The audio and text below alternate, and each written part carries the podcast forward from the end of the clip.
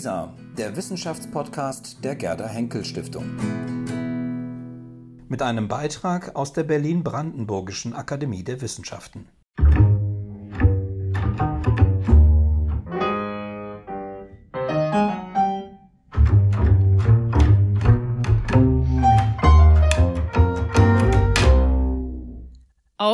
Akademisches Viertel mit. Ich begrüße alle Hörerinnen und Hörer ganz herzlich zum Podcast der Berlin-Brandenburgischen Akademie der Wissenschaften.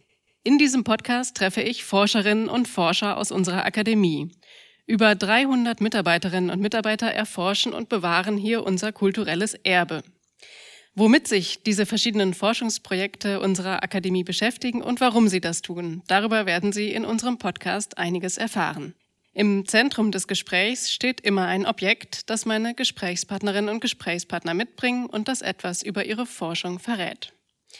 Mein Name ist Ann-Christine Bohley. Ich leite das Referat für Presse- und Öffentlichkeitsarbeit der Akademie und freue mich, heute Bärbel Holz zu treffen.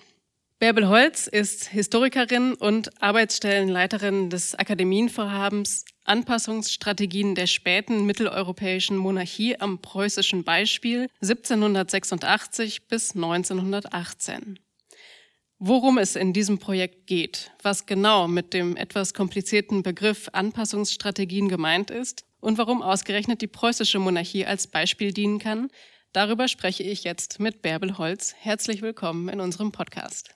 Ja, Frau Bohler, ich danke auch für die Einladung und freue mich sehr, unser spannendes Thema hier etwas näher vorstellen zu können. Ja, ich habe gerade den langen Titel Ihres Projekts schon einmal erwähnt, genannt. Könnten Sie uns beschreiben, was Sie da machen? Was verbirgt sich hinter diesem Titel? Ja, der ist tatsächlich etwas sperrig, aber hatte trotzdem seine berechtigten Gründe.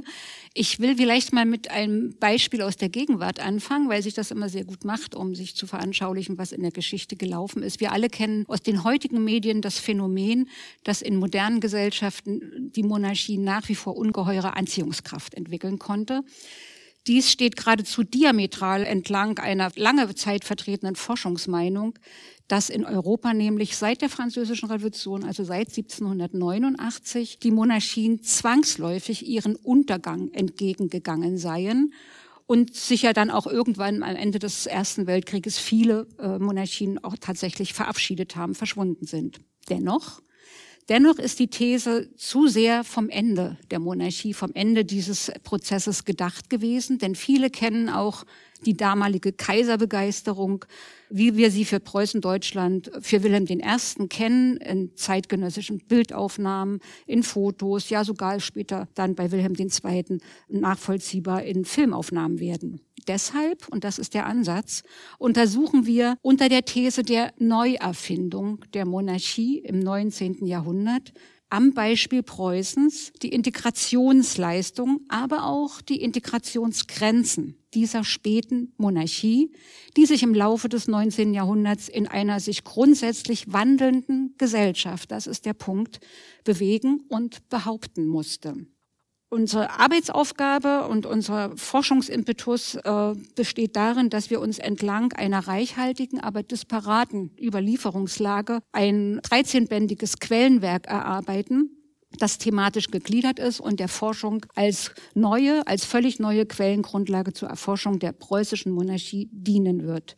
Wir untersuchen, um es jetzt erstmal grob zusammenzufassen, höfische Strukturen und soziale Praktiken, wie sie eben auf Integrationspotenziale zum Beispiel befragt werden können. Unser Ziel dabei ist es, anhand bislang ungedruckter Quellen, das ist unser Anspruch, die Praktiken und die Symbolik der späten Monarchie, kurz die heute nicht mehr geläufige Symbolsprache, die heute kaum noch jemand deuten und verstehen kann, wieder offenzulegen und wieder lesbar zu machen.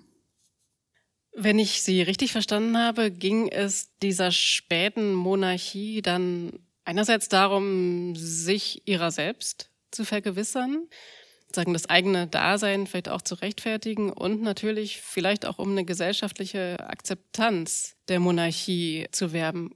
Könnten Sie das so ein bisschen beschreiben? was diese Integrationsleistungen oder Anpassungsstrategien waren. Wie wurde das versucht? Ja, wir brauchen uns vielleicht äh, nur vorzustellen, dass eben im 18. Jahrhundert Da ist immer Friedrich II. für Preußen das überleuchtende Beispiel.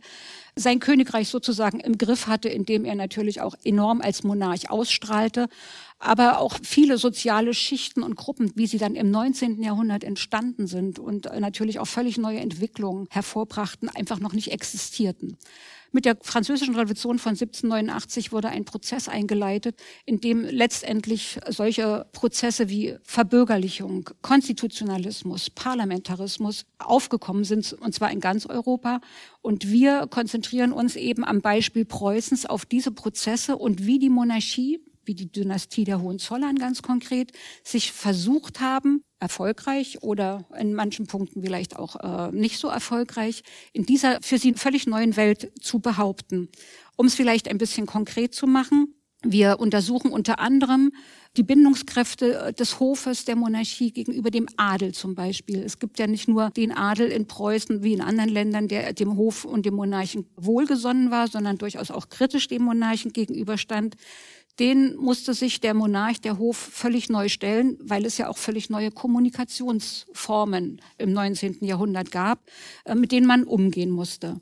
Der Hof war aber und der Monarch war aber auch gehalten, sich diesen neuen politischen Kräften, wie sie aufgekommen sind im 19. Jahrhundert, zu stellen, mit ihnen zu kommunizieren in einer Art und Weise, dass er sozusagen auch in der gesellschaftlichen Öffentlichkeit nicht desavouiert äh, dastand, sondern eben tatsächlich auf Anerkennung, so hoffte man, und eben auf weitere ja, Existenzberechtigung, Legitimation bauen konnte. Ich will ein anderes Beispiel vielleicht nennen, dass also die, die preußische Monarchie, so wie andere Monarchien natürlich in Europa, ganz gezielt ungefähr ab Mitte des Jahrhunderts, 19. Jahrhunderts, die neuen Kommunikationsformen bewusst eingesetzt hat. Und das sehen wir auch heute mit den Medien, also auch mit diesen ganzen sozialen Medien, wo die Monarchien oder Vertreter von Monarchien natürlich auch sehr aktiv tätig sind, neue Kommunikationsformen genutzt haben, um weite Teile der Bevölkerung zu erreichen. Also das geht über Bildmaterial. Ich erinnere an die Medien, also die Fotografie kommt auf, die erste Lithografie, dann die Fotografie. Damit erreichte sozusagen das Bild des Monarchen jede Bauernstube und jede Küche eines Arbeiterhaushaltes, was vorher so gut wie gar nicht möglich war. Die Zeitungen und Zeitschriften wären Massenmedien. Auch über diese Medien konnte also die Monarchie sich selbst darstellen, selbst inszenieren. Aber sie konnte sich natürlich auch in ihrem eigenen, sage ich mal, in ihrem eigenen Metier neu inszenieren, indem sie also die Hoffeste zum Beispiel öffnete für soziale Gruppen, die vorher nie am, am Hofe vertreten gewesen wären. Sie konnte neue oder andere Kräfte äh, an den Hof binden, indem sie die Rangordnung des Hofes erweitert hat. Also es war in Preußen ganz selbstverständlich, dass hohe Staatsmänner, also Inhaber von hohen Staatsämtern, in die Hofgesellschaft integriert worden sind, indem sie Hofränge bekommen haben, also in die Rangordnung einbezogen worden sind. Das alles sind kleine Beispiele und nur wenige Beispiele, die zeigen werden und die wir also auch dann natürlich im Laufe unserer Forschungsarbeit untersuchen werden, welche Anstrengungen unternommen worden sind seitens der preußischen Monarchie im Einklang mit der Gesellschaft oder eben auch vielleicht im Widerspruch zur Gesellschaft, sich in dieser neuen Welt, in für sie neuen Welt der Bürgerlichkeit, der Arbeiterklasse, der Industrialisierung eben auch neu behaupten zu können. Haben Sie ein Beispiel dafür, wo dieser Prozess oder diese Selbstinszenierung nicht funktioniert hat?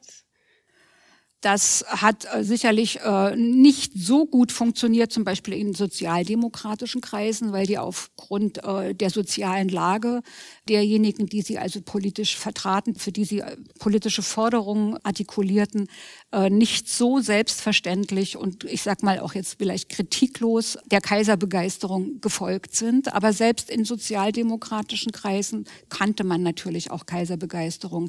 Und es funktionierte zum Beispiel, um ein entgegengesetztes Beispiel zu wählen, es funktionierte zum Beispiel nicht nahtlos und reibungslos beim polnischen Adel, der ja zum Teil zur preußischen Monarchie von den Gebieten in, in Schlesien zum Beispiel über Posen gehörte, der einer anderen Konfession angehörte, nämlich der katholischen Konfession, der also zum Teil auch der preußischen Monarchie und dem preußischen äh, Hof kritisch gegenüberstand. Also das sind dann Reibungskräfte, die man beobachten kann und die man natürlich auch anhand von Quellen, das ist ja unsere Aufgabe, dokumentieren kann.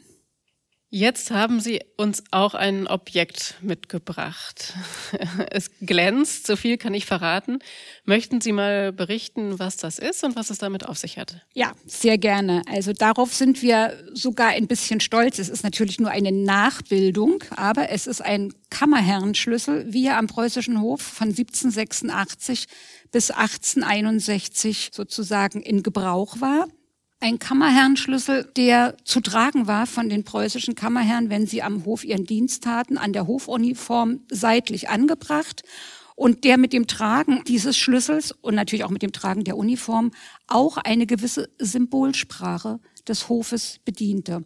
Und deshalb dient der Schlüssel uns sehr gut als Metapher, um unseren Forschungsgegenstand sozusagen auch anhand eines einzelnen Objektes äh, darstellen zu können und erläutern zu können, und zwar in dreifacher Perspektive. Einmal, dass eben die Kammerherren eine große Gruppe der Hofbeamten darstellen, die am Hofe in sehr unterschiedlicher Art und Weise und auch in sehr unterschiedlicher Intensität ihren Dienst taten und damit natürlich uns ein Bild vermitteln, wie der Alltag am Hof ausgesehen hat.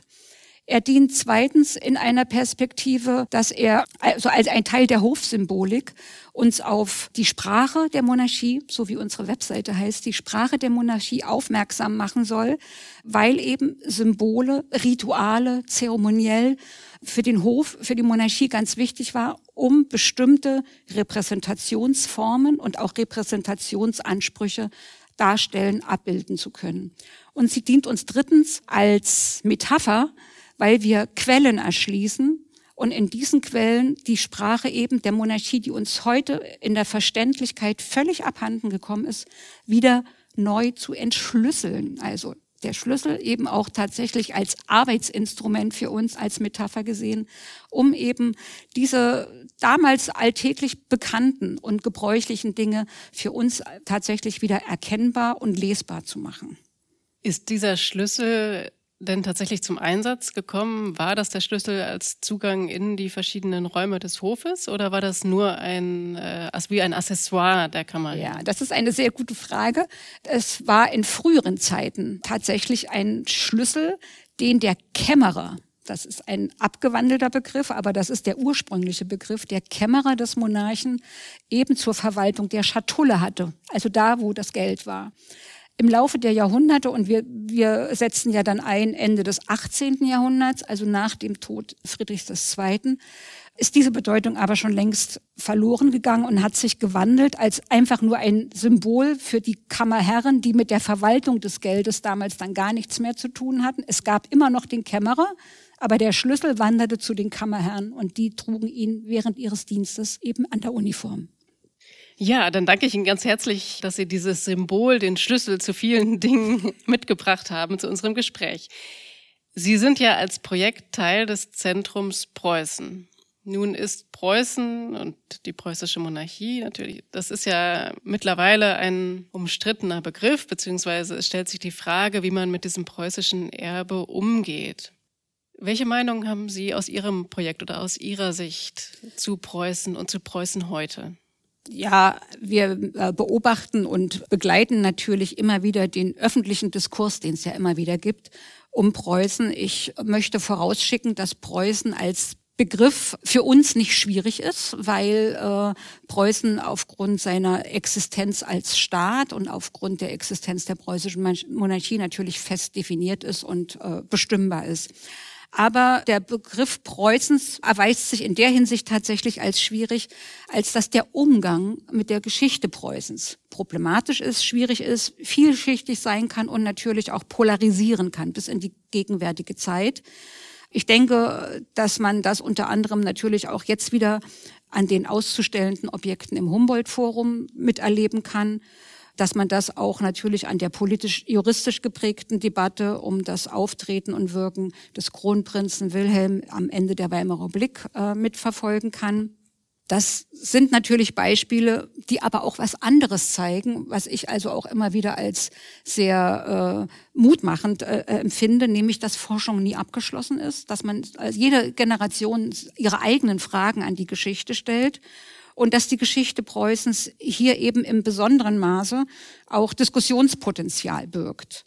Und es ist äh, immer wieder zu beobachten, dass eben gerade die Geschichte Preußens zum einen eben herausragende Leistungen, zum Beispiel in Wissenschaft und Kultur, in sich vereinigt, aber eben zum anderen genauso ein sehr, sehr kritisch zu sehendes historisches Wirken, zum Beispiel im Vorfeld der Gründung des Deutschen Kaiserreiches zu beobachten ist, das eben auf Aggression und auf Annexion basierte.